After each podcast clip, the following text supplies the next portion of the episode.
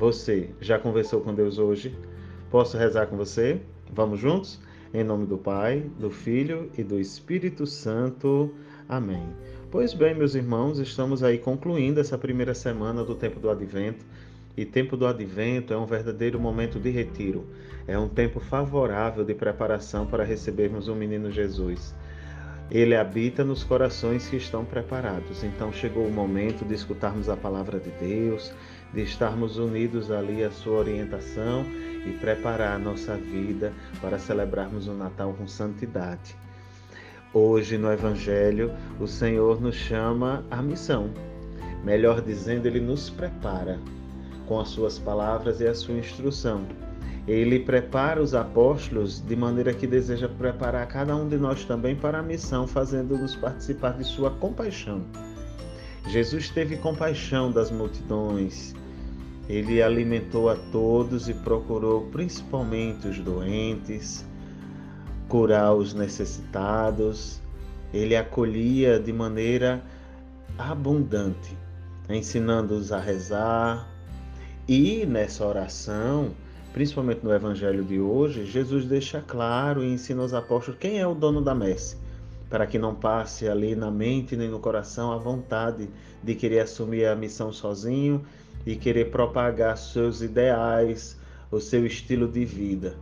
É o que muitas vezes acontece hoje, aqui já vai uma crítica construtiva a todos aqueles que se colocam na missão, mas que não aceitam a palavra de Deus ou a doutrina da nossa fé cristã católica e acabam sempre colocando o seu desejo, o seu gosto pessoal, e ao invés de acolher, atrair, arrebanhar, apresentando Jesus, acaba só afastando e dispersando. Infelizmente, essa presença nós temos muito hoje na nossa igreja de pessoas que não aceitam a palavra de Deus ou que levam sempre a sua conformidade.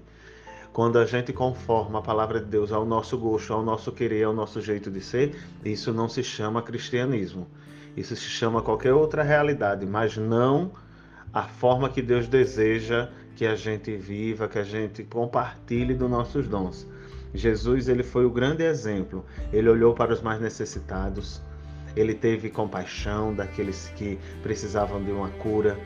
Ele se colocou no lugar do outro, acolheu a todos, fez aquilo que a gente deve fazer. Para que você tenha certeza se está imitando a Jesus, faça aquilo que ele fez. Aqui a gente recorre à figura dos santos. Se eles são venerados hoje, é porque eles imitaram a Jesus. É um grande ensinamento na vida dos santos.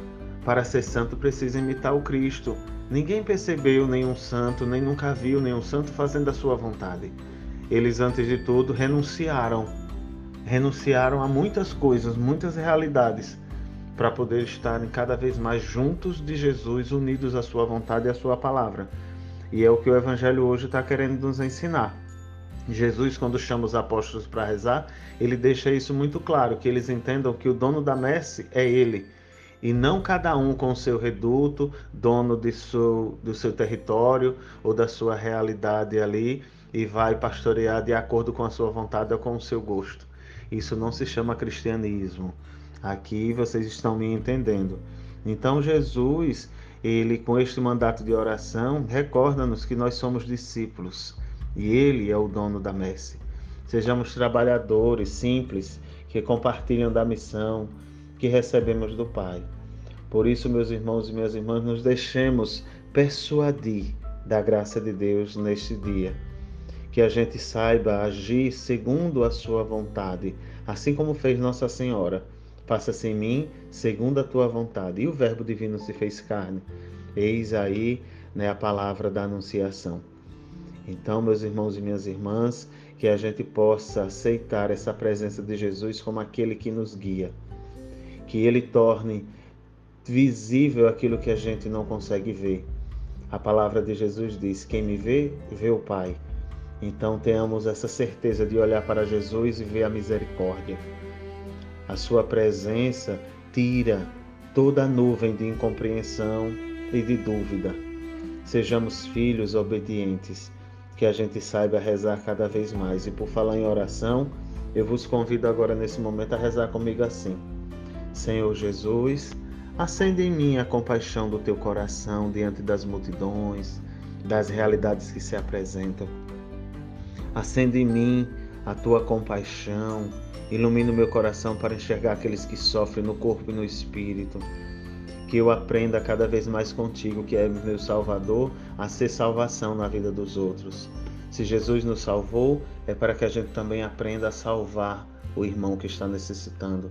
Essa palavra é para você. Essa oração é para você que está aqui nos escutando, que talvez esteja precisando de um resgate. Jesus quer segurar na sua mão que você lance o seu olhar para pessoas que testemunham o amor do coração de Jesus, para que você saia desse ambiente que você está de escuridão, de treva, de tristeza, de desânimo, porque estar com Jesus é ter esperança. Então, peçamos a Ele que Ele envie o teu Espírito, ilumine o nosso corpo e a nossa alma é, e nos tirem desse sofrimento, nos tirem das trevas, nos tire da dispersão nós somos ovelhas e desejamos um pastor, e esse pastor é Jesus Cristo. Que Ele mesmo possa nos abençoar em nome do Pai, do Filho e do Espírito Santo. Amém. Muito obrigado pela atenção de vocês. Que um, o Senhor possa sempre estar guiando os seus passos.